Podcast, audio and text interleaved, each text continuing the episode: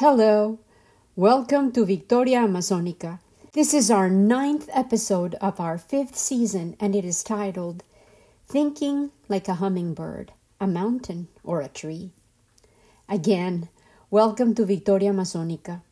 I am Lina Cuartas. In the last episode, I asserted we are, in fact, the ones we have been waiting for. This week has illustrated the point with good news. On May 1st, the Washington Post's Peter Young published an article which responded directly to this fact, and it was titled, The World's Best Rainforest Guardians Already Live There. In truth, nobody knows rainforests better than their own native peoples, and we seem to finally be honoring this truth with action. Today, I will share two concrete Victorias Amazonicas two tales of success that unfolded recently, which offer us hope and establish clear paths for us to re evaluate our considerations about what is worth protecting and act in order to allow the real experts on our forests to contribute to our Earth system's recovery and well being.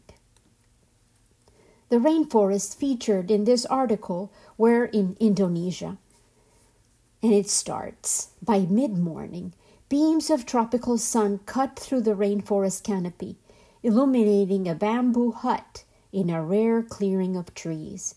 Inside, a wrinkled old man, sitting cross legged with his eyes shut, whispers blessings to the earth. After the spiritual leader, the Amatoa, goes silent, groups of men wearing dark indigo sarongs jump to their feet and head into the forest carrying an offering of rattan baskets full of rice, bananas, and lighted candles.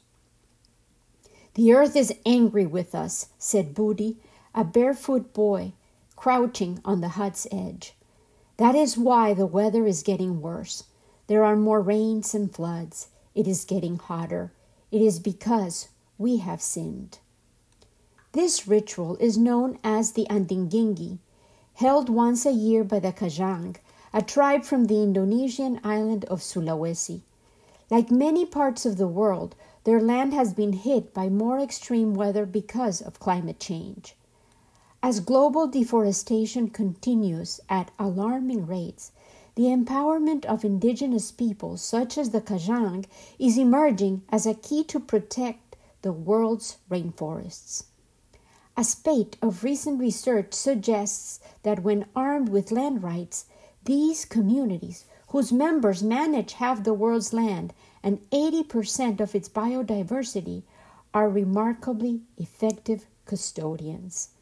Meanwhile, doubts have arisen about the effectiveness of carbon offsets and other programs aimed at curbing deforestation, despite the billions of dollars poured into them.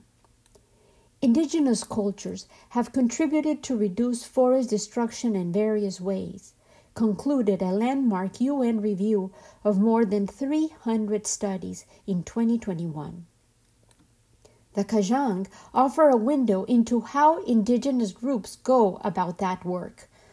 The community lives according to the Pasang Ri Kajang, an ancestral law passed down orally through legends and tales. It tells of how the first human fell from the sky into their forest, making it the most sacred place on earth. In practice, that means the forest is at the center of their life. The Kajang rely on subsistence agriculture with no industry or commerce to speak of. Cutting trees, hunting animals, and even pulling up grass is prohibited on most of the land. Modern technology such as cars and mobile phones is not allowed within the traditional territory. The tree is just like a human body, said Meo, a 28 year old Kajang who, like many other Indonesians, has only one name. If we preserve the forest, we preserve ourselves. But if the forest is destroyed, there will be nothing for the bees, nothing for the flowers, and nothing for life. So far, indigenous tribes have received little legal, financial, or institutional backing, advocates say. A 2021 report by the nonprofit Rainforest Foundation Norway found that over the past decade, indigenous peoples received less than 1% of donor funding for fighting deforestation. Yet, policy is now beginning to shift in recognition of the role they can play in protecting the land.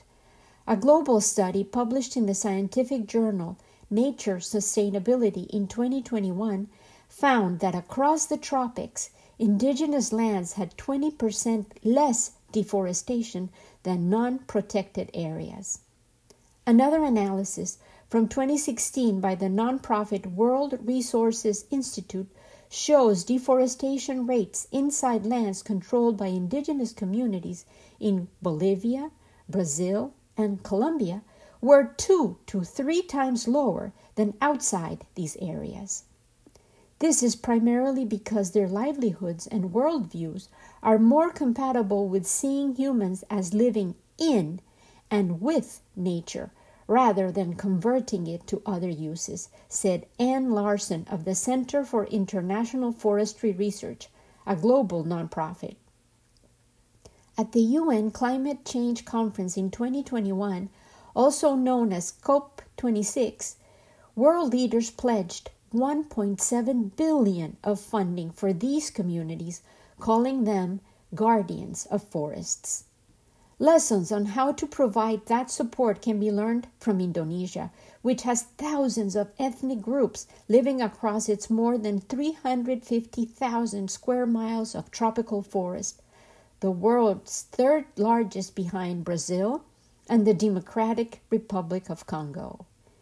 In December 2016, the Indonesian government officially recognized more than 50 square miles of rainforest as belonging to nine of the country's tribes, including the Kajang, following a landmark ruling by the nation's highest court.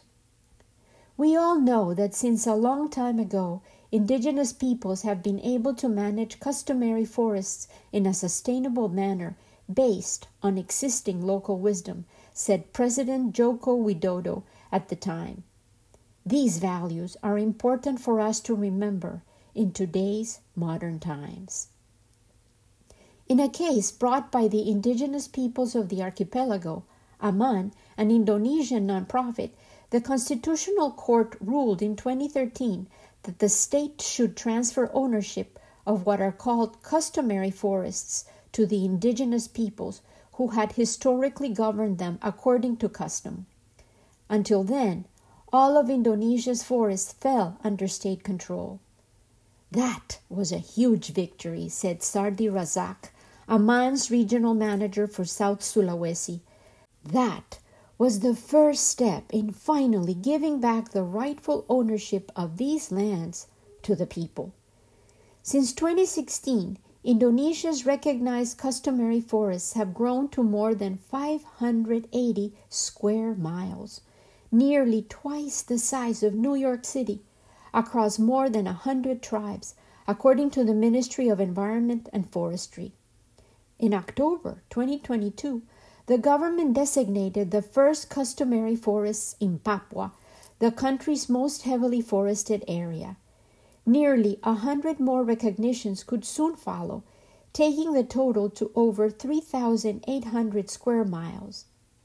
Meanwhile, the rate of primary forest loss in Indonesia has declined every year since 2016, according to the most recent data available, and is now at its lowest level since at least 2002. The Kajang Forest Guardians. The Kajang are a showcase of Indonesia's experiment. For years, local forest rangers have helped protect a wealth of native wildlife, including deer, monkeys, wild boars, and tropical birds, as well as four rivers, whose watersheds supply several villages outside Kajang land. The Kajang forest is a dark spot on maps, said Willem van der Muur, a land tenure specialist who carried out fieldwork with the Kajang. It's one of the only rainforests in that region that has been preserved. That's thanks to the customary law. The group's territory is divided into 15 outer villages, plus an inner circle with four villages that form the tribe's sacred territory. The philosophy of Kamase Mase, living simply and taking no more than needed to subsist, underpins their lifestyle here. The Kajang live in stilt houses with thatched roofs and clapboard walls. They walk barefoot and wear only black or indigo clothes, emphasizing equality, humility, and a connection to earth. We must keep the tradition, said Jajatika, a weaver who is unsure of her age but believes she is at least 70. As long as we live, the forest will exist. There are even stronger controls over the Kajang's forest, which covers 75% of their land. The majority of it cannot be used, save for the exceptions such as performing rituals and harvesting timber to build a house. The Kajang's leader, the Amatoa, ensures that rules are followed and violators face fines or even expulsion. These advancements have required activism, political fights, and even lawsuits against corporations. Yet, the advancements are concrete and far reaching. The government has been slow to grant land rights, but the Kajang, who believe they possess nearly 80 square miles of land, requested recognition of around 12 square miles of forest, but received only 1.2. It was far from our expectations, said Hasbi Berliani, program manager of Kemitraan, a local NGO that was part of the Kajang's negotiations. Many didn't even know until then that their own forest was technically owned by the government, said Andy Buyung, a Kajang member who was chairperson of the local government's Bulukumba Regency from 2014 to 2019. But now, everyone has a better understanding, and this recognition carries extraordinary weight. If any company approaches them, they know their right to the land. The government has been trying to speed up the process, according to Yuli Prasetyo, an official at the Ministry of Environment and Forestry. We are amending ministerial regulations to make it easier, he said. But Communities must also contend with district governments, which must greenlight any customary forest. They might be tempted to give out concessions for mining or logging to bring in money, said Van der Muur. Now, the Kajang face another threat modernization, particularly in the tribe's outer villages where the pasang is not followed as strictly and it's beginning to change how some Kajang perceive traditional rules. Younger generations who are going to cities to study have begun to use cell phones and wear factory produced clothing.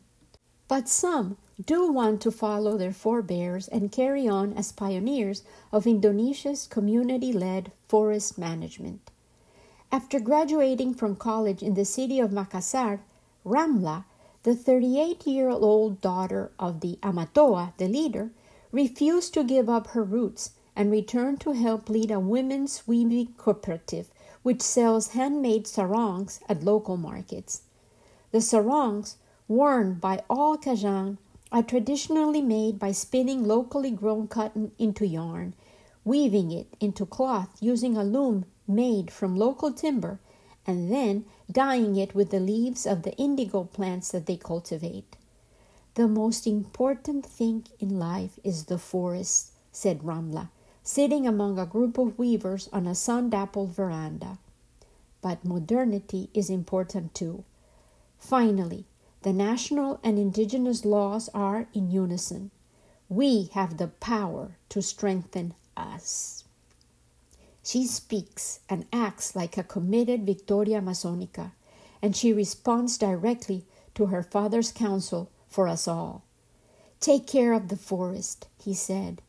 Tree leaves create rain, the roots keep water, and take care of the lungs of the earth. In the Grist, on May 3, 2023, another success story was also proclaimed. Brazil's president returns 800 square miles of indigenous land to its original caretakers. The article, written by Lyric Aquino, described how Brazilian President Luiz Inácio Lula da Silva legally recognized nearly 800 square miles of indigenous lands last Friday in an effort to stop illegal logging, mining, and land grabbing, reversing policies enacted by his predecessor, Jair Bolsonaro, the far right leader who encouraged development in the Amazon. Those policies spurred a frenzy of activity, including illegal gold mining and clandestine farming in indigenous territories devastating the environment and fueling violence. We are going to legalize indigenous lands, Lula said in a speech. I don't want any indigenous territory to be left without demarcation during my government. Under Lula's new designation, mining activities are now prohibited, and commercial farming and logging require specific authorization by the Brazilian government non indigenous people are forbidden for engaging in any economic activity on indigenous lands. Under Bolsonaro, the Amazon saw a 56% increase in deforestation, the destruction of nearly 13,000 square miles of rainforest, and the loss of nearly 965 square miles of indigenous territories.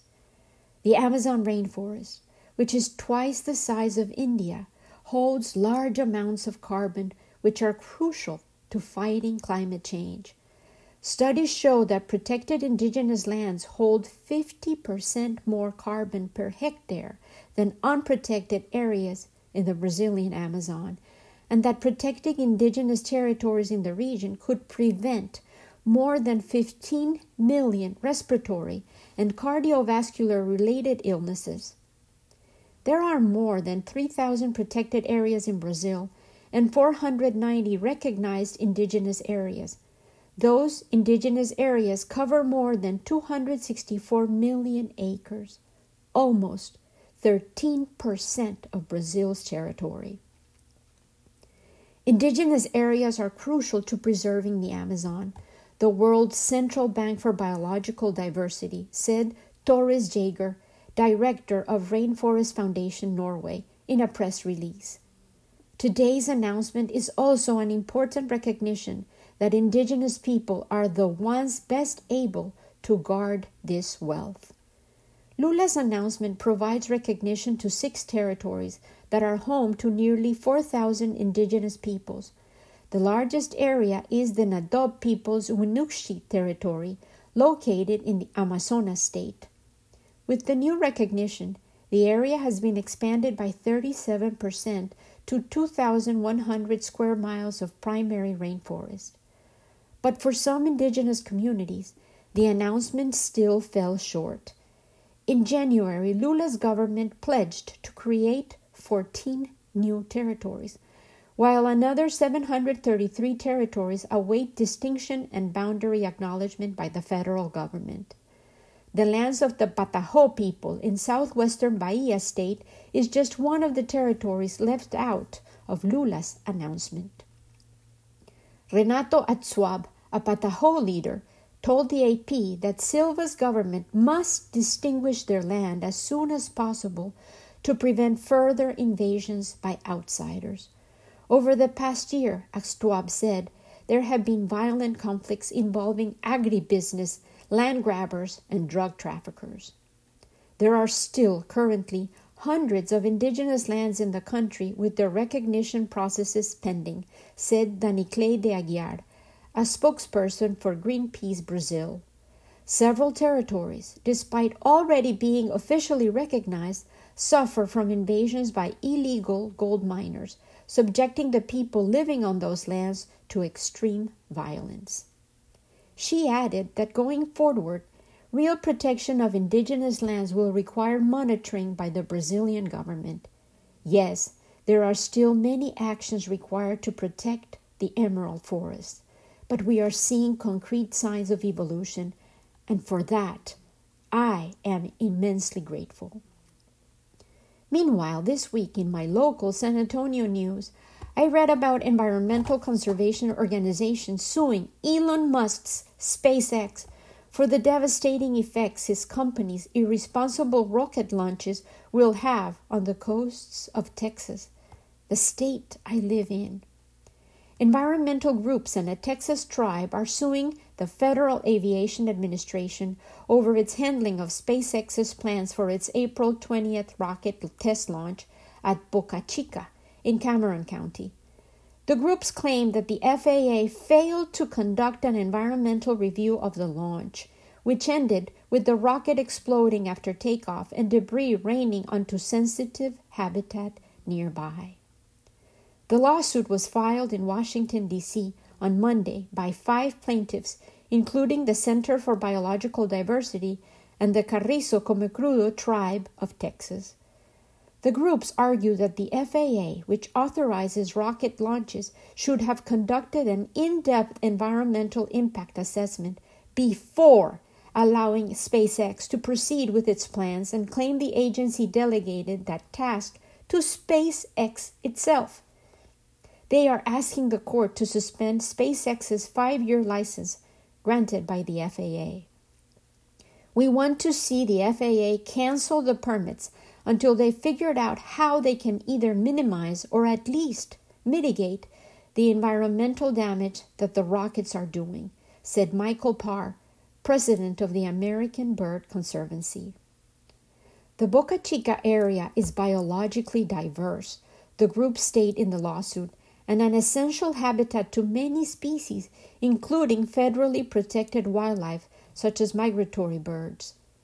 It is vital that we protect life on Earth even as we look to the stars in this modern era of spaceflight. Jared Margolis, a senior attorney at the Center for Biological Diversity, said in a written statement Federal officials should defend vulnerable wildlife and frontline communities, not give a pass to corporate interests that want to use treasured coastal landscapes as a dumping ground for space waste. In the lawsuit, the groups call SpaceX's self review a considerably less thorough analysis intended only to determine whether an environmental impact statement is required for the Starship launch. According to the lawsuit, SpaceX concluded that there were no potential environmental impacts, and the FAA did not conduct additional environmental review. Juan Mancias, chair of the Carrizo Comecrudo tribe of Texas, said that the FAA also failed to consider that the land SpaceX chose for its launch site is sacred to his tribe, which he calls the original people of that land. SpaceX's facility has made it harder for the tribe to access the beach, hold traditional ceremonies, and leave offerings to their ancestors, according to the lawsuit. We're humans, Juan Mancia said. We have a human right to take care of our lands and our villages, and all they're doing is digging up our bones and digging up our ceremonial sites. Oh, if only we could think like a tree, like a mountain, or a hummingbird. The hummingbird's fable came to my mind as the perfect way to close this episode, in which I honor concrete signs of progress, two victorias amazónicas, and I point out the very real threat of greed, man's obsession with unrestrained progress, and disregard for the irreversible nature of the destruction of our sacred habitats. Now, I invite you to listen, listen, listen and ponder. If you were to choose a creature whose essence you could borrow and lend them your voice, what would it be? Who would you eagerly transform your body into? A feathered creature? A dweller of the depths of the ocean? A tree? A mountain? A natural wonder like water? Today, I want to tell you the fable of the extraordinary hummingbird. But first, I will share an invocation.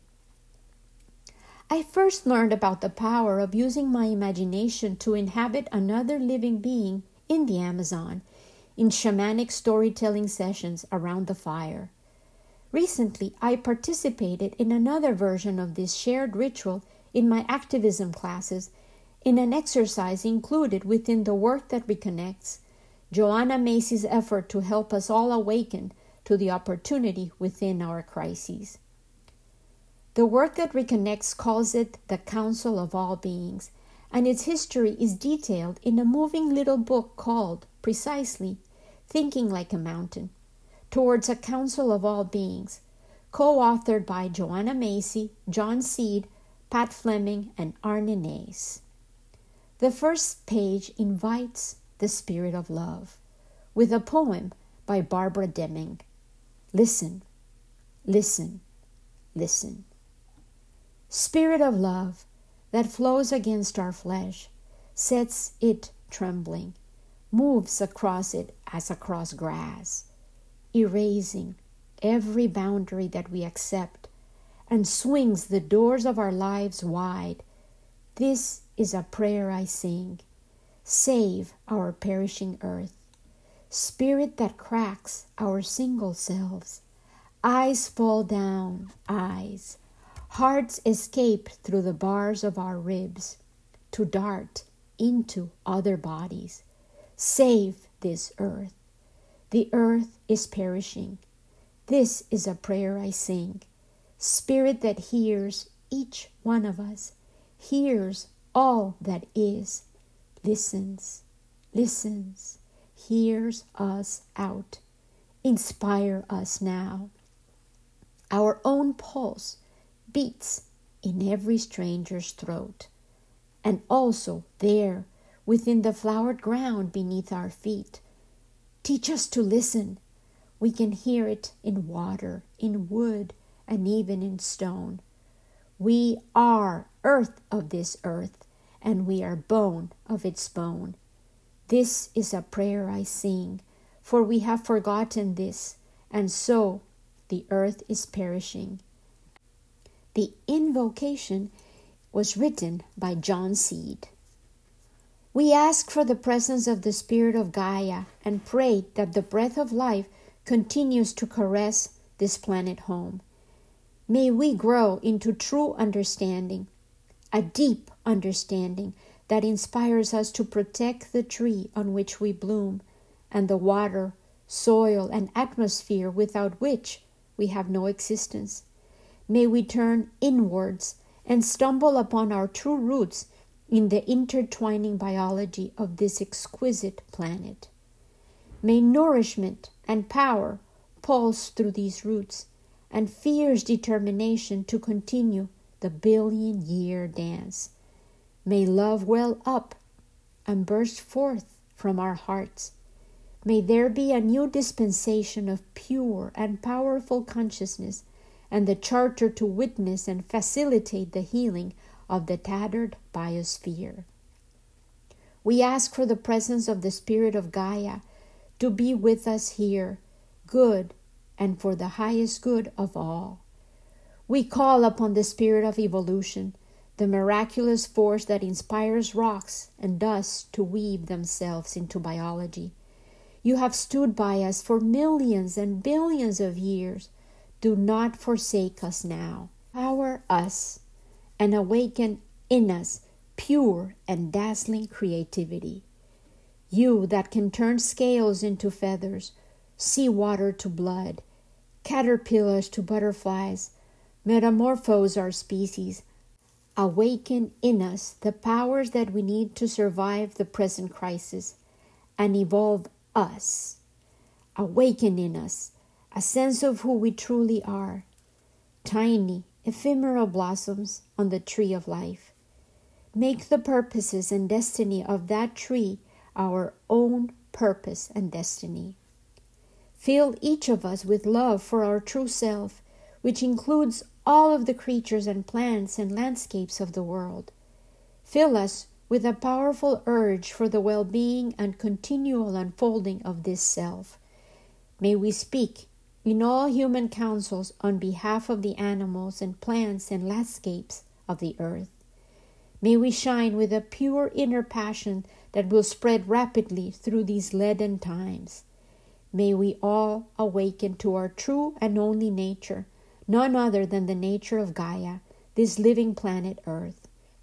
We call upon the power which sustains the planets in their orbits, that wheels of our Milky Way in its 200 million year spiral, to imbue our personalities and our relationships with harmony, endurance, and joy. Fill us with a sense of immense time so that our brief, flickering lives may truly reflect the work of vast ages past and also the millions of years of evolution whose potential lies in our trembling hands. O stars, lend us your burning passion. O silence, give weight to our voice. We ask for the presence of the Spirit of Gaia. And in her spirit, in Mother Earth's spirit, let's welcome Hummingbird. On that day, there was a huge fire in the forest. All the animals were running away, terrified. Among the confusion, a small hummingbird started flying in the opposite direction. The jaguars, monkeys, and tapirs all looked at it in awe, wondering what on earth it was doing, running towards the fire. Finally, one of the animals asked, Where are you going? Are you crazy? We have to flee from the fire. The hummingbird answered, In the heart of the forest there is a lake. I pick up little bits of water in my beak and I help put out the fire. Amazed, the animal could only respond, You're crazy. It will not make a difference. You alone cannot put out the fire. And the hummingbird confidently said, That's possible, but at least I do my part. That is also what I try to do, lending my voice to the forest, to the trees, the mountains, the hummingbirds. Consider this your invitation to the council of all beings. I will tell you so much more about its power, and of course about the emerald forest in episodes to come. We will also explore my favorite book about the Amazon, Amazonia, written by Loren McIntyre himself. And if you do not know why he was internationally famous, we will begin to find out together next time. With love, always, Lena.